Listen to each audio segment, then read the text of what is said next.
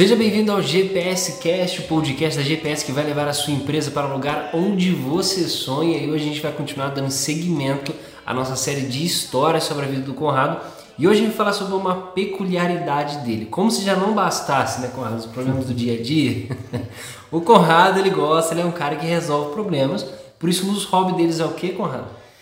Carros antigos, reforma carros de carros antigos. antigos. Ele reforma carros antigos e com isso, hoje, ele vai nos ensinar gestão empresarial e o que ele aprendeu com isso.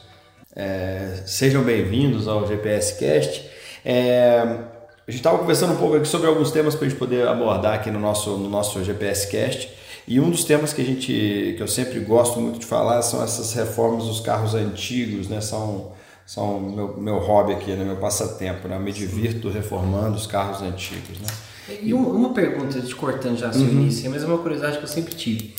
Como que começou? Onde que começou? É, essa, essa, essa, história é uma história antiga, assim, né? Teve um, a minha mãe trabalhou por muitos anos numa empresa chamada SENAC, né? o Serviço Nacional de Aprendizagem Comercial. Hum, e, e, e, eles formavam pessoas para trabalhar no comércio. E uma das coisas que ele formava era pessoas para trabalhar em hotelaria, em hotéis. Uhum. Então essa empresa tinha alguns hotéis, né, é, que chamavam de hotéis escola. E tinha um deles que era em Barbacena.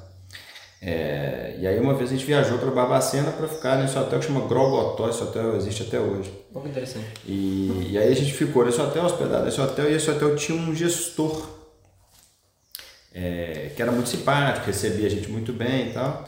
E no dia que a gente chegou, é, a gente foi andar num carro do hotel e era uma Kombi.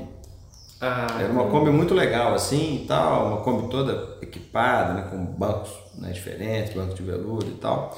Eu não sei efetivamente se, era, se a Kombi era do hotel ou era dele, assim, mas a gente, a gente andou nessa Kombi lá, já foi legal. E ele era muito simpático, ele se chama Romeu, e, e, e aí o Romeu chamou a gente para visitar a casa, conhecer a casa dele, né, um jantar na casa dele, alguma coisa assim e tal. Foi eu, minha mãe, foi, a nossa família toda foi. E quando a gente chegou, o Romeu abriu uma porta, né, assim, abriu a porta da casa dele, a gente conversou e falou assim, ó, vem cá, Conrado, para te mostrar um negócio. E aí ele abriu uma porta de uma garagem, eu lembro que era uma porta grande, assim, né, uma garagem bem horizontal, assim, e ele foi abrindo, e o primeiro carro que tinha era um Ford 39. Nu! E eu vi aquele carro, falei, pô, que massa, né, e aí ele foi abrindo mais, tinha uma, eu acho que tinha uma Kombi mesmo, é, tinha um Dodge Polar automático. Meu Deus! E tinha um Carmanguia branco. Branco conversível. Ele era um Carmanguia branco com teto branco, os bancos brancos, assim, era um carro muito bonito, assim. Meu Deus! E na hora que eu vi aquilo, eu fiquei me choque. Eu falei, nossa, que massa, que legal. E aí eu fui querer conhecer, né? Eu já gostava um pouco de carro, né? Aquele uhum. negócio da, da, do, do, do, da criança, né? E tal. Mas na hora que eu vi aquilo, foi um choque, assim, pra mim, né? E, e, aí ele me levou, a gente deu um passeio, andou no Dodge Polar, foi a primeira vez que eu andei no carro automático, né? O carro passava marcha sozinho, achava aquilo ali mágico, né? Sim. E, e depois a gente andou no carro manguia, né? Eu acho que, eu, acho que o Ford estava sem bateria, alguma coisa assim, a gente não andou no Ford.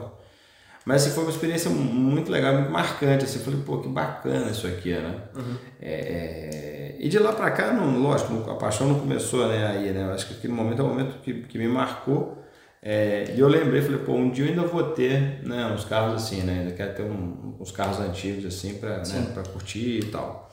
E depois a gente voltou mais algumas vezes no hotel, né? Bateu um papo com ele.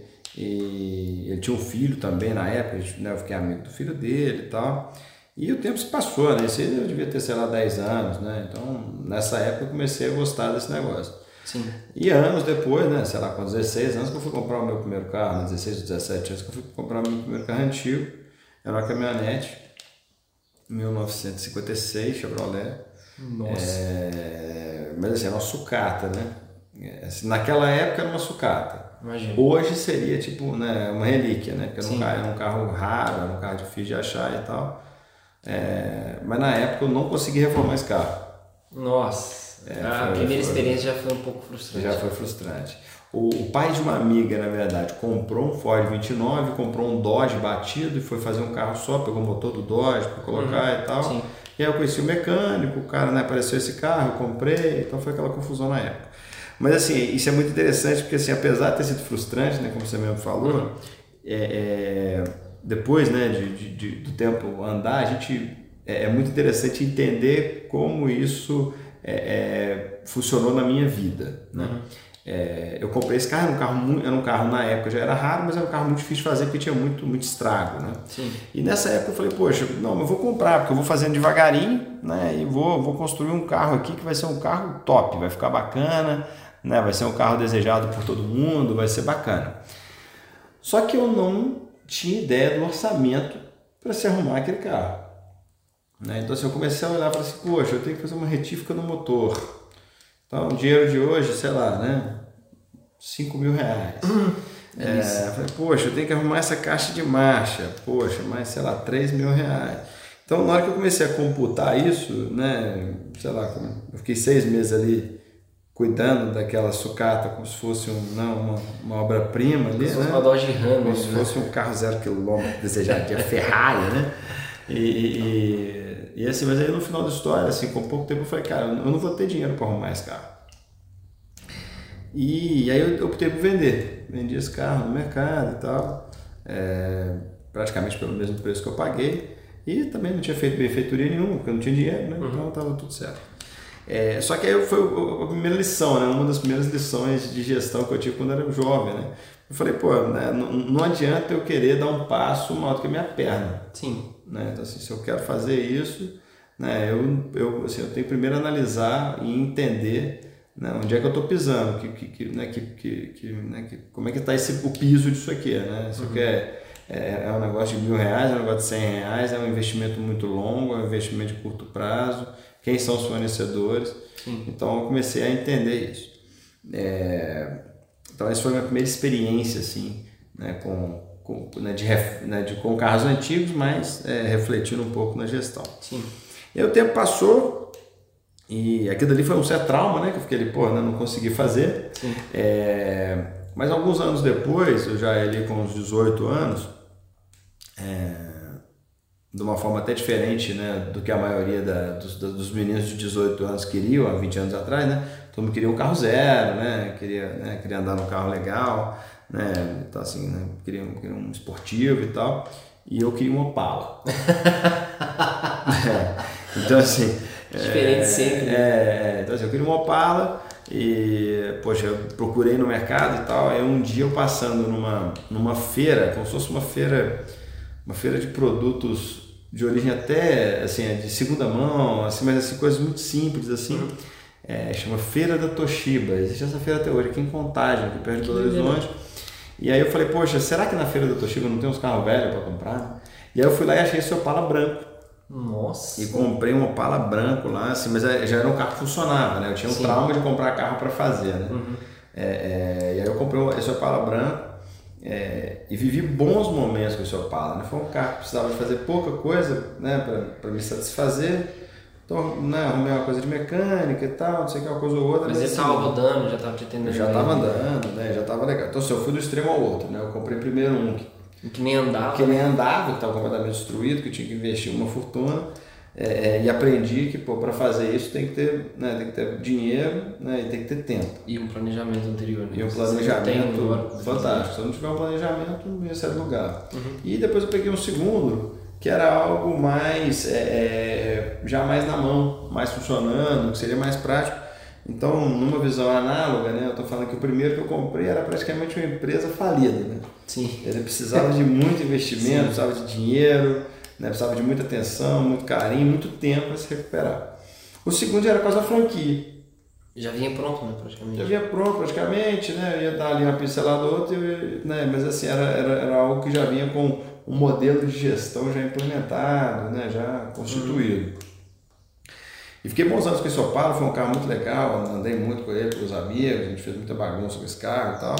E era aqueles né, com um banco inteiriço, dianteiro, então sentava ali, né, oito pessoas no Opala para passear. Ele virava uma Kombi. Virava né? praticamente um, né, uma lotação. E aí a gente curtiu bastante esse carro, né, um tempo depois eu acabei vendendo também. É, e, mas assim, quem, quem gosta de alguma coisa, né? Não, quando você tem um hobby, você vende, ah, depois você já fica sim. triste pensando, né? ver o próximo já também. Né? É, é, e aí veio o terceiro projeto, que foi um, um, um projeto um, bem mais arrojado, né? Eu resolvi comprar um carro igual aquele primeiro, né? Só que era um carro importado, né? era um Buick, E, e esse tinha que fazer uma reforma total, assim, geral. Né? Tinha documento, era um carro que né, estava legalizado, mas era um carro que não, não funcionava, o motor estava estragado e tal. E aí foi muito legal, porque nessa época eu tinha um Ford K, e essa pessoa aceitou o Ford K no negócio, então troquei um Ford K num carro que não andava. Ah, que interessante. É, é, todas as pessoas falam como é que você é doido, né? Não tem o menor sentido isso que é, você então, fez, né? né? É, você tinha um carro que te levava, né? Você ia e voltava, e agora você não tem nada e tal. E, mas por fim, esse projeto já era um projeto que eu entrei sabendo que era um projeto muito caro. Uhum. E aí é o que você comentou, né? ou seja, é já um projeto bem mais planejado. Né? Apesar de eu ter comprado esse carro muito barato, né, dinheiro, uhum. né, assim, pelo, pelo valor final do carro, né, é, era um carro que requeria um projeto muito grande. Então eu já fiz ali os orçamentos iniciais, né, então eu já uhum. procurei ali, né, antes de eu comprar o carro, fui lá, peguei um lanterneiro, levei no carro, né, levei um pintor, levei uma pessoa de mecânica, consultei preço de peça no, no, nos Estados Unidos, porque vinha muita peça de lá. E aí, poxa, eu entendi o quanto custaria esse projeto. É, e aí eu vi que esse projeto não ficaria barato. Mas eu me predispus a fazer isso com o tempo, né? E, e, fazer esse projeto acontecer com o tempo. não tinha. Não era sangria desatada. Né? Não Você não estava desesperado para poder fazer acontecer. Também. Exato. Então, assim, é, nessa época eu troquei o Ford carro, comprei outro carro para mim, né, para uso. Então, esse era um carro que eu, que eu poderia curtir. Né? É, eu imaginei eu gastar ali uns dois anos, né, quase três anos ali numa reforma e tal. É, fato, né? O, o, a restauração ficou com 50% mais caro do que eu imaginei. é, e, poxa, né? o, a, o que era para ser dois anos foram quase seis. Meu Deus do céu. Então, é, é, mas de novo, né? E aí, poxa, depois sentando e entendendo, né? Eu sempre, sempre assim, acho que isso é, um, isso é uma constante da minha vida, né? No que quer que seja, né? Seja no relacionamento, seja na empresa, né? É importante entender né? Por que está dando errado, por que está dando certo e tal. E as lições aprendidas desse projeto foram, poxa, né? Eu tenho um lance aí que é uma cotação de dólar. Hum. Né? Então, assim, que é um negócio que né, oscilou muito, né? Então, na época que eu comprei o carro, o dólar estava 2. E quando a gente estava terminando o projeto, o dólar estava quase 4. E é uma coisa que não estava no seu controle, né? Você não tinha como você controlar o dólar. Né? Não, mas, eu, mas assim, automaticamente no momento que eu entrei nesse projeto, eu já sabia que eu estava com esse risco, né? Ah, você já Ou calculou seja, é, é, Eu não calculei na época, mas, poxa, ele estava colocado, né? Uhum. Peça vem dos Estados Unidos. Então a mesma coisa vale para empresas hoje que tem um fornecimento. Aí você fala assim, pô, quando a empresa tem fornecimento de alguma coisa importada, pô, são poucas empresas. Sim e não, né? Porque se o insumo que você usa ele é, né, ele é uma commodity que tem a cotação em dólar, né, você pode sofrer isso. Né? Como a uhum. gente hoje tem uma série de, né, hoje em meio à, crise pós-pandemia, né, vamos falar assim, é, é, a gente tem isso, né? ou seja, Sim. muitos insumos são cotados em dólar e aquele preço foi na estratosfera. Sim. Né? É, mas então assim, essa foi uma delas. Né? Outra foi é, a questão de seleção de fornecedores, né? porque assim, eu tinha conversado com alguns fornecedores que falaram, não, esse cara aqui é uma lanterna já tem seis meses, né? sei lá, em três meses, demorou, sei lá, um ano para fazer uma lanternagem. Uhum. Então, assim, é, é, a seleção de fornecedores é, é, algo muito importante. Aí você fala, pô, mas tem fornecedor que é muito difícil mesmo no mercado. É, então você tem que desenvolver um fornecedor para te atender. Né? Sim. É, depois que eu fiz essa restauração, eu fui depois assim, ao longo né, da, da restauração, eu fui conhecendo uma série de profissionais que eram extremamente habilitados. E às vezes eram mais caros. Assim, ah, eu não faria com ele porque ele é mais caro. Mas, poxa, o tempo que eu gastei a mais, né? Uhum. Com um fornecedor que me entregaria fora do prazo, né, talvez pagando um pouquinho mais caro, ele realmente ficaria pronto em seis meses e teria mais sentido. Sim. Né? É, então, o primeiro ponto é analisar todos os riscos. No meu caso, né, é, eu tinha um risco da cotação que era, que era importantíssimo. O segundo é a questão de fornecedores, ou seja, eu conhecia alguns, mas, poxa, né, o projeto era grande, uhum. então requeria né, um, um, cuidado né, adicional. E outro ponto interessante foi que eu fiz o motor desse carro duas vezes, né? Eu fiz uma vez e ele fundiu. Nossa! E depois eu tive que fazer de novo. Ai! E, de novo, né? Aí tem dois pontos, né? Um eram as peças, né? Ou seja, o fornecedor de peças não era mais adequado. Uhum. Eu trouxe umas peças importadas. Mas fundiu por conta das peças que não eram boas? E por conta da montagem. Ah. Então, ou seja, a gente também teve um fornecedor que não era o adequado. Uhum. Então, entender isso, né? É, é, ou seja, entender o risco, entender quais são os melhores fornecedores, né? E o melhor não necessariamente é o mais caro, né? mas é o que vai te entregar com o melhor preço, né? Com o melhor prazo, Sim. né? E entender os melhores fornecedores de peças também. Então, né, num paralelo, a gente vive hoje um contexto desse em algumas empresas. Tem um cliente nosso, por exemplo, que fazia tudo in-house, fazia tudo na empresa. Ele tem uma tornearia, né, uma, um centro de usinagem, ele tem é, solda, ele tem é, toda a parte de montagem, desmontagem de equipamentos, ou seja, ele tem uma empresa que constrói equipamentos. Uhum.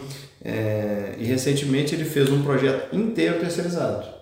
Ele não conseguia fazer isso dentro de casa, por questões de tempo, né, de não conseguir atender tempo e tal. E ele fez tudo fora. Ele falou, pô, Conrado, foi fantástico, né? Porque assim, os meus, eu tenho uma rede de fornecedores muito boa que conseguiu me entregar no prazo e no preço que eu tinha orçado anteriormente. Sim. Então agora ele já começa a vender projetos 100% terceirizados. E já eliminou um custo interno também. Eliminou um puta custo interno, né? Poxa, a necessidade de treinamento de funcionários, a necessidade de manutenção de uma estrutura muito grande. Ou seja, né, existe um contexto né, para se, né, se pensar de forma empresarial o que, que vale a pena fazer e o que, que não vale a pena fazer. Sim. A gente, no, na consultoria a gente fala né, do make or buy, né, do, do fazer ou comprar. Né? Vale a pena eu fazer essa peça usinada que eu vou gastar 10, sei lá, 5 semanas fazendo, ou se eu mandar isso aqui ali naquele torno CNC vai ser mais rápido, vai ser mais preciso né? e mais barato às vezes. Né? Uhum. Então assim, às vezes até mais caro, né? Mas... Às vezes é até uma questão até de energia também, né? O tempo que eu estou dedicando, gastando para poder fazer isso aqui, se eu, eu delego para outra pessoa, será que eu poderia estar focando essa energia em coisas mais estratégicas e vão trazer mais resultados também? E, e, e existe, e, existe um nó cerebral na cabeça, por exemplo, desse empresário, porque ele chegou, por exemplo, para a equipe dele de usinagem e falou, poxa, quanto tempo que a gente precisa para fazer isso, essas peças? Uhum. Aí a equipe dele falou, 10 dias úteis. Uhum. Falou, pô, legal, tem uma usinagem comum, né? não, é um, não é um torno CNC, não é um equipamento de ponta, mas ele falou, pô, 10 dias.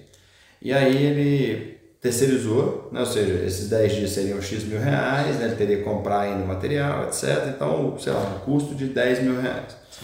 Então, é, e aí quando ele vai no terceirizado, ele fala, cara, eu preciso fazer isso, mas eu tinha uma necessidade também de tempo, né, de fazer com agilidade.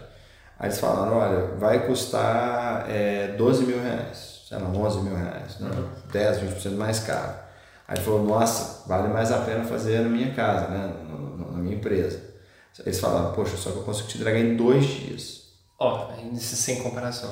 Então, assim, é, é, então na hora que ele colocou isso na ponta do lápis, para ele ficou muito mais barato, porque ele teria dois profissionais parados durante 10 dias e tal, tal, tal, né? Ou seja, o, fato da tecnologia desse prestador de serviço ou desse fornecedor ser mais avançada permite com que ele faça uma entrega muito mais rápida, uhum. num custo que para né, ele é muito menor. Na verdade, um custo maior se eu olho preço por preço, né? Sim. Mas a questão de entregar com prazo menor né, mais interessante para ele. mais vantajoso para ele nesse caso. Então, assim, é, e de, de outro, né, a gente disponibiliza a equipe dele que estaria trabalhando né, com esse projeto para fazer outros projetos. Uhum. Então, ou seja, conseguiria faturar também. Então, assim, tem todo um, um contexto. Né? Então, assim, entender isso também né, é fundamental para se dar um passo, para se entender. É, e o, aí, depois, né, depois do Buick, a gente né, terminou o Buick, eu fiz uma. No final da história, acabei trocando o Buick em outros carros. Então depois disso veio um, um, um Santana Turbo, veio uma Paraty Turbo, é, é, é, e aí da Paraty eu fui para a linha Volkswagen, mas também pelas lições aprendidas. Né? Eu falei, uhum. poxa, eu não, não quero né, fazer uma restauração de um carro importado nunca mais na minha vida. porque se o dólar aumentar, né, eu, eu, não vou conseguir, vai, vai, ficar um projeto muito caro. Sim. E assim, aí eu fui para a linha Volkswagen e hoje eu, eu gosto muito da linha Volkswagen. Né? Por quê? né? porque são projetos né, que eu consigo resolver todos aqui dentro do Brasil mesmo, uhum. né? são projetos que eu consigo fazer com, com agilidade e o mais importante de tudo, né? são projetos que se por um acaso eu precisar de vender amanhã depois, são projetos que tem um, como tem um custo menor, são projetos que ainda te dão resultado financeiro. Ou seja, comprei um carro por 5, né, investi mais 5 e esse carro vale 20. Uhum. Né? É, que é uma conta que o empresário muitas das vezes não faz. Ele às vezes. acha que é só 5 mais 5 e pronto, né? É, e, e, assim, ele às vezes não é só 5 mais 5, na verdade ele não faz essa conta, então ele vai 5 mais 5 mais 5 mais 5, na hora que vê ele já gastou 25 e ele vende pelos mesmos 20. Hum, então entendi. ele toma prejuízo. Então, é, o empresário, principalmente o empresário que é muito técnico, né, ele, ele entra nessa espiral, né? Fala assim, poxa, eu quero entregar o melhor que eu puder né, para esse meu cliente. Uhum. E aí ele vai gastando, gastando, gastando, e ele que tinha previsão de ganhar 10, 15, 20, 30% daquele projeto, ganha 2, ganha 3, Porque não ou às vezes tem até prejuízo. melhor dele, né? Exato. É, então, assim, é muito importante entender isso, né? O, o que, que é esse projeto? Né? Uhum. O que, que é essa empresa? Onde que eu quero chegar com ela? Eu quero ter quantos clientes? Quando eu atingir essa meta de clientes, quanto que eu vou ganhar? Então é, é muito comum a gente enxergar empresários que estão trabalhando arduamente, né, dia e noite, né, em, em, processos super complexos, se dedicando muito e às vezes não ganham dinheiro. Sim. É, e muito disso vem dessa, dessa, dessa, dessa conta, né, dessa matemática. Quanto vai custar? 10. Por quanto que eu vou vender? 30. Tá tudo certo. Sim. Pô, por quanto vai custar? 10. Poxa, por quanto que eu vou vender 20? Ótimo, eu vou ganhar 10 ainda. Mas muitas das vezes ele vende por 10, gasta muita energia, aquilo custa 20, ele paga as contas todas com 20, né? uhum. mas sobra pouco ou quase nada. Sim. E aí ele começa a se questionar. Né? Uma coisa interessante que eu percebi também é que a gestão ela, ela passa quase que por um processo de amadurecimento nesse seu, nesse seu entendimento. Né? Porque o primeiro carro, que foi a primeira lição ali de gestão, não teve nenhuma gestão, né? foi uhum. na paixão vou comprar esse carro, como muito empresário faz, né? Ah, eu tenho a paixão por mexer com mecânica, então vou abrir uma oficina e vou voar. Não tem nenhum planejamento, não sabe o custo, não sabe o que vai gastar, o que pode acontecer, quebra. Segundo momento, não, eu já sei que eu tenho que planejar, já vou colocar algumas contas, mas não sabe quais as contas tem que fazer. Sabe que tem que fazer. Uhum. Mas não consegue, por exemplo, e eu vejo como uma coisa muito comum, ele consegue mensurar coisas que estão ao alcance dele mas coisas que não estão no controle dele ele já não mensura tão bem, que no caso, por exemplo, o dólar. Isso não entra na conta inicial. É, e, e, assim, muitas das vezes, de novo, o, o, lance dele ser técnico, né, as empresas, as, muitos empresários montam empresas que são ótimos porque são ótimos técnicos uhum. e fecham as empresas porque continuam ótimos técnicos, né, não viram ótimos gestores. Então, na hora que a gente fala isso né, e a gente transporta isso para a realidade, ele, ele consegue medir muito bem os indicadores dele do negócio do técnico. Ah, né? E muitas das vezes nem mede, mas algumas das vezes mede o negócio, fala, olha, entregamos isso aqui, tem esse, né, esse valor agregado, olha como é que esse produto é bonito, ou como uhum. esse serviço ficou bom e tal. Sim. Mas ele não fala, ele não analisa qual é a margem de lucro dele. Uhum. A maioria dos empresários não sabe sequer qual é a margem de lucro. Então, Alguns não sabem nem o que, é, né? É, muitas das vezes não sabem nem o que é. Então confunde às vezes prolabore com margem, né? Tem que ter muito empresário que tem muita dúvida ainda nisso. Né? Uhum. Né? E é para isso que a gente está aqui. A gente quer né, trazer a, o tema gestão para a mesa né, e fazer com que o empresário tenha essa evolução. Eu não quero que ele quebre na primeira empresa, uhum. mas se ele vier com um caminho gradativo de aprendizado, né, ele vai chegar lá na frente entendendo exatamente né, o que é importante e o que não é. E, e eu acho que é um ponto até interessante também da gente ter uma consultoria dentro da nossa empresa, porque é, você demorou muitos anos para poder ter essas descobertas. Uma pessoa, quando ela contrata uma consultoria, ela tem todos esses anos de crescimento compilados dentro de uma gestão, dentro de uma metodologia. E, ah, poxa, é que você falou, você não precisa quebrar uma empresa para você aprender o que não fazer para quebrar uma empresa. Procura alguém que conhece, que sabe o que não fazer e o que fazer para poder manter a empresa em pé. Perfeito. E assim, é, é, escolher bem os projetos, calcular bem os projetos, né? entender bem o projeto. Quando eu falo projeto, eu falo empresa, uhum. ou uma nova iniciativa, um novo produto. Sim. Né? Tem muita gente que tem ótimas ideias que não vendem. Né? Tem muita gente que tem né, péssimas ideias que vendem. Às vezes tem um produto que é péssimo, mas ele vende. Né? Então, assim, outro dia, né? então, assim, é, é, é, então, assim, é muito importante entender isso. Tem uma compatibilização enorme né? entre o que você gasta, o que você investe né? e o que o mercado está disposto a pagar. Né? Então, a gente estava conversando com uma empresária que tem uma indústria de alimentos e ela falou comigo que ela queria ter a melhor coxinha do mundo. Uau! E eu falei, eu falei ó, poxa, tem, tem, muita audácia nessa, nessa fala, né? É, mas de toda forma eu falei para ela, poxa, a melhor coxinha do mundo é, é, vai custar caro, né? Porque vai ter que ter um frango né, especialista, né, um frango especialista, frango né, super, super né, carnudo, super caro, Sim. vai ter que ter uma farinha top, vai ter Sim. que ter né, um processo produtivo e tal, tal, tal. Ela falou, mas eu quero isso.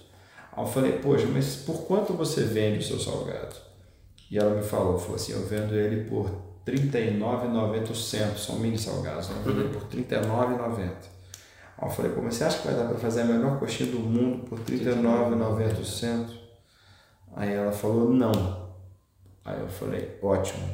Então, qual é o seu produto? Ela falou, é a melhor coxinha do mundo que custa R$ 39,90. Ah. Então, ou seja, é, é, bem diferente a abordagem. É, que, que, ou seja, né, que, que consiga né, dar para ela lucro sendo vendidos a R$ 39,90. Então, é, isso que é importante, ou seja, você entender dentro dos seus projetos, dentro da sua organização, qual é né, o tamanho disso e o que, que você vai entregar com isso. E né, para ver se lá no final tem sentido. Né? Então não adianta nada eu pegar um carro que eu comprei que é uma raridade, pagar nesse carro né, mil reais, né, gastar 400 mil reais numa reforma, ter um carro no final que o mercado pague 200 mil reais. Não adiantou nada, né? eu vou ter um prejuízo. Existe a sua paixão, mas com prejuízo. Exato. Então, assim, é, é, é, aí a gente tem outras questões né, de paixão, etc. Mas é muito importante entender isso, né? É, se você né, tem esse olhar é, para tudo dentro da sua organização, você sempre vai compatibilizar o seu investimento com o resultado que você pode ter. Uhum. Se você não faz isso, né, você vai vender alguma coisa que provavelmente não vai ter todo o valor que o mercado, né, que você gostaria de ter, né, mas vai ter todo o valor que o mercado quer pagar. Isso é super comum, né? A gente Sim. outro dia estava conversando com um empresário que construiu uma fazenda modelo.